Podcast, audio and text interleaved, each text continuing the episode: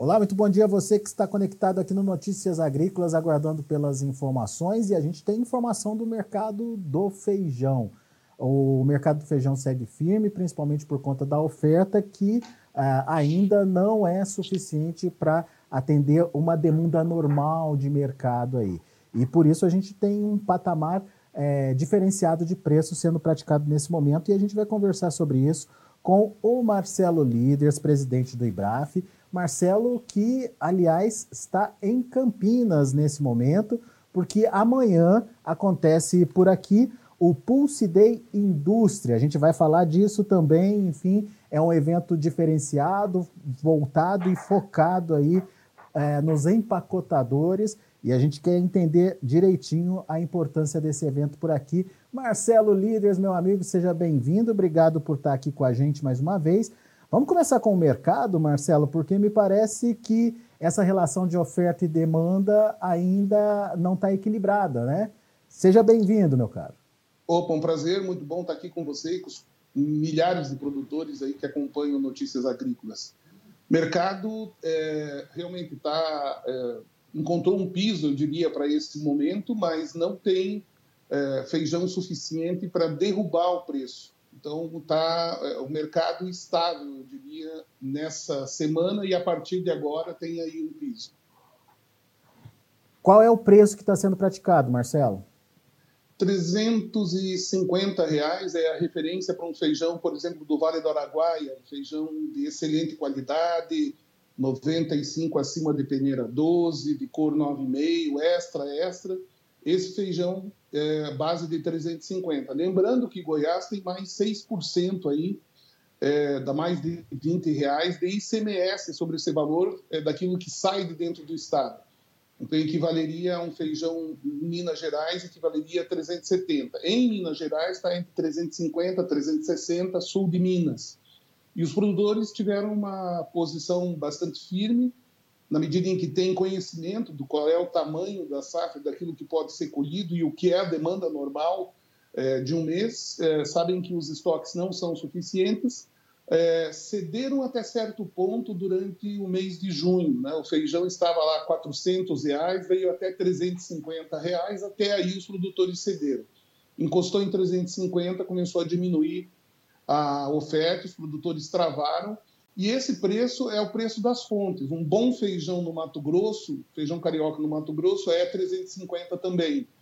Um bom feijão é, em São Paulo também seria 350. São Paulo está colhendo agora um feijão na região do Guaíra que não é tão boa, não é tão extra qualidade, entre 320 e 330, o que é uma referência também, é, e pode-se dizer, de uma certa estabilidade nesse fim e início de mês de julho. E no feijão preto, nós vimos aí, apesar de toda a safra maior no Paraná de feijão preto do que o normal numa segunda safra, ainda assim os preços ficaram, para a melhor qualidade possível no Paraná, de 200 a 220 reais. É, e claro, tanto, o Paraná, principalmente, tanto no feijão carioca quanto no preto, tem feijão de todo tipo e de todo preço. Você pode encontrar feijão preto de 120 reais no Paraná. Alguém pode dizer, tem feijão preto a 120 no Paraná? Sim, tem. Mas é um feijão com mais de 20% de fundo, um feijão que foi passado no secador, um feijão que tem brotado, que tem, enfim, muitos defeitos. E o, o feijão é, carioca, a mesma coisa, né? Se tiver uma mercadoria de boa qualidade no Paraná, que não é o caso agora, ela vai valer também 330, 350 reais. Agora, você encontra feijão carioca de 150, 170, 180.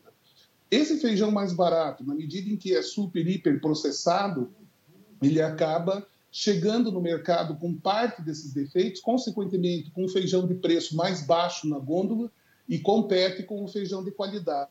Mas eu diria que não tem sido nem o caso de dizer que esses feijões estão ajudando a impedir que os preços subam. É, é pouco e é para um mercado muito direcionado esses feijões com defeito. Muito bem. Agora vamos entender o que vem pela frente, Marcelo. A gente está seguindo aí com a safra irrigada nesse momento. Vai ter oferta? Como é que fica aquela relação mensal de oferta e demanda? que, que dá para a gente esperar em termos é, de, de precificação aí daqui para frente? A terceira safra. Oi? Estamos te ouvindo.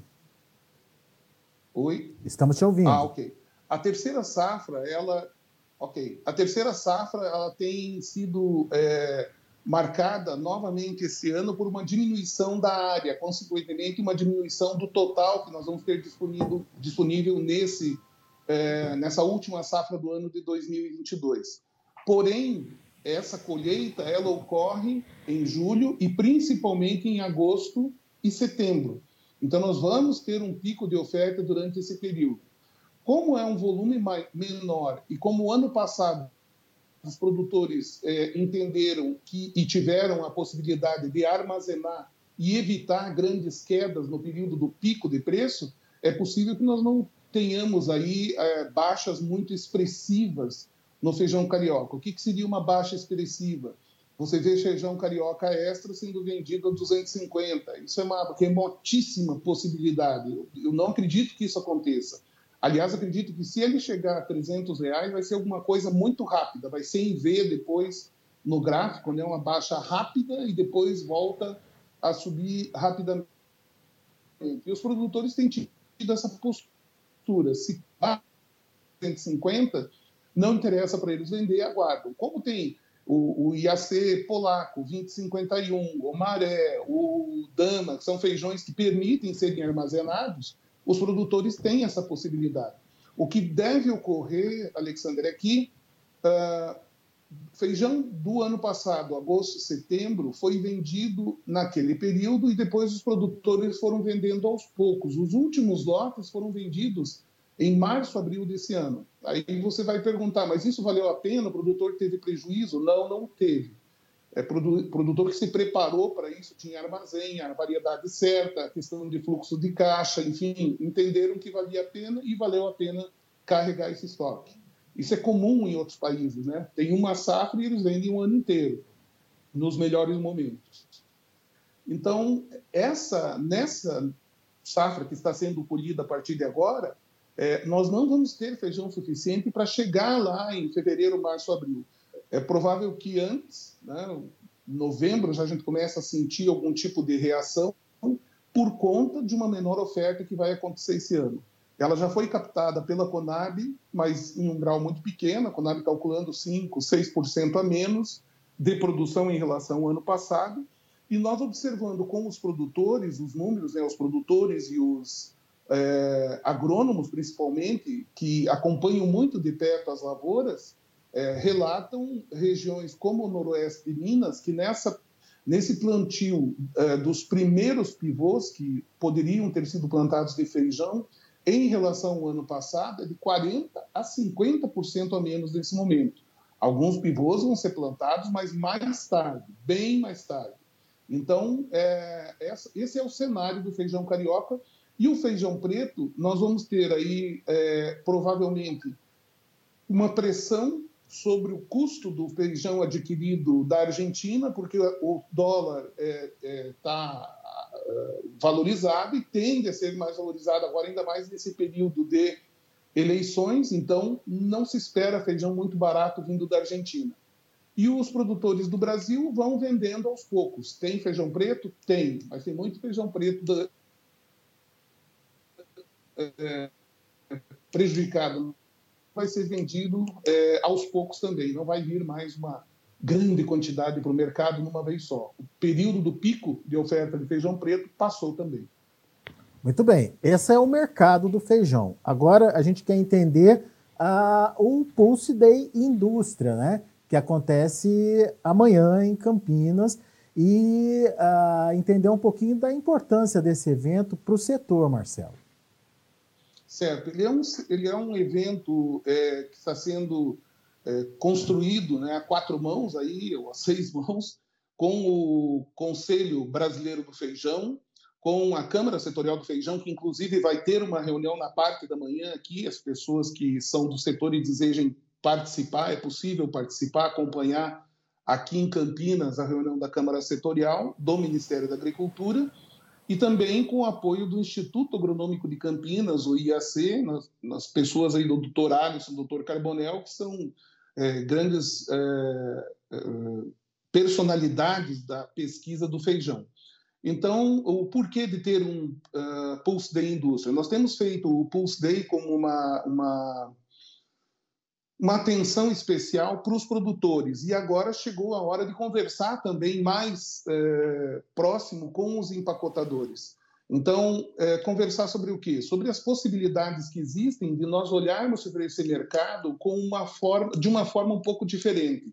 Nós vamos receber, por exemplo, aqui a Mônica Boava, que é a diretora dos, eh, da Sociedade Vegetariana Brasileira e é também dona do maior restaurante do Brasil, em São Paulo, fica esse restaurante vegetariano que atende mais de duas mil pessoas por dia, é, que são vegetarianos ou flexitarianos. Tem gente que vai lá uma, duas, três vezes por semana e no resto da semana come carne. Né? Então, vamos ouvir ela como que os é, é, vegetarianos veem o feijão, e a gente sabe da importância dele, Vamos é, buscar insights que os empacotadores possam utilizar né, no seu marketing, na sua atividade de distribuição.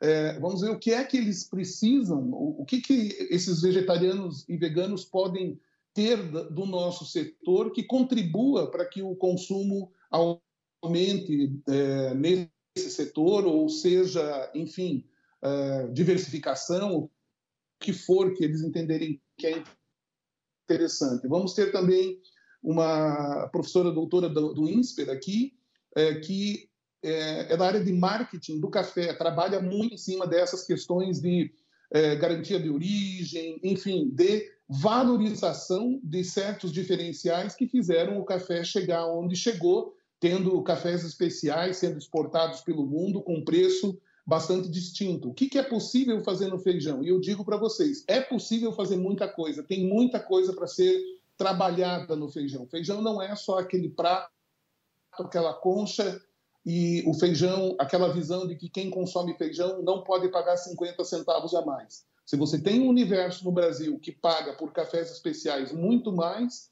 se você tem um universo no Brasil de 83 milhões de pessoas que consomem vinho é, regularmente, né, semanalmente ou mensalmente, pagam mais de 70 reais uma garrafa, quando um, um vinho de garrafão custa 50 reais, é, 4,6 litros. Então, como que esse pessoal conseguiu essa diferenciação? O feijão tem muitos predicados que podem ser trabalhados e que vão refletir lá na, na origem, lá para o produtor, e em toda a cadeia produtiva tem condições de entregar, monetizar melhor todo esse esforço que é feito na cadeia produtiva do feijão, sem onerar aqueles que consomem o feijão de todo dia, o pacote tradicional, né? Nós sabemos disso, mas tem gente que pode pagar mais desde que você entregue mais para eles.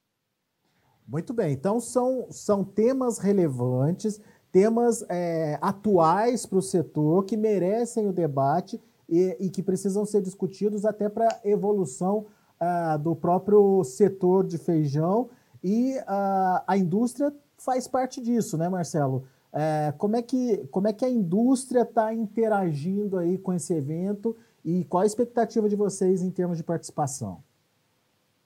Bom, é, primeiro que o evento vai ter a transmissão online, então nós esperamos que tanto produtores, claro, eles são interessados no, no setor, naquilo que acontece pós-porteira também, porque afeta eles, mas principalmente os empacotadores do Brasil aí, tenho certeza que vão estar acompanhando. Presencialmente, é, nós vamos receber as pessoas aqui na casa do IAC, e é, tem muitos inscritos. Né? Ontem eu estive em São Paulo visitando os principais empacotadores e está garantida a presença deles aqui. Ah, e a gente vê que, claro, o empacotador ele tem uma boa vontade de analisar é, novas, novas maneiras de olhar para o feijão e, eventualmente, esse pessoal da academia pode contribuir para que se tenha uma percepção é, de valor diferenciado do feijão. E é isso que nós queremos. Nós queremos um feijão que conte uma história, que entregue algo diferente para o consumidor e os empacotadores são os portadores disso, é aqueles que vão pegar o feijão literalmente e levar lá na mão do consumidor.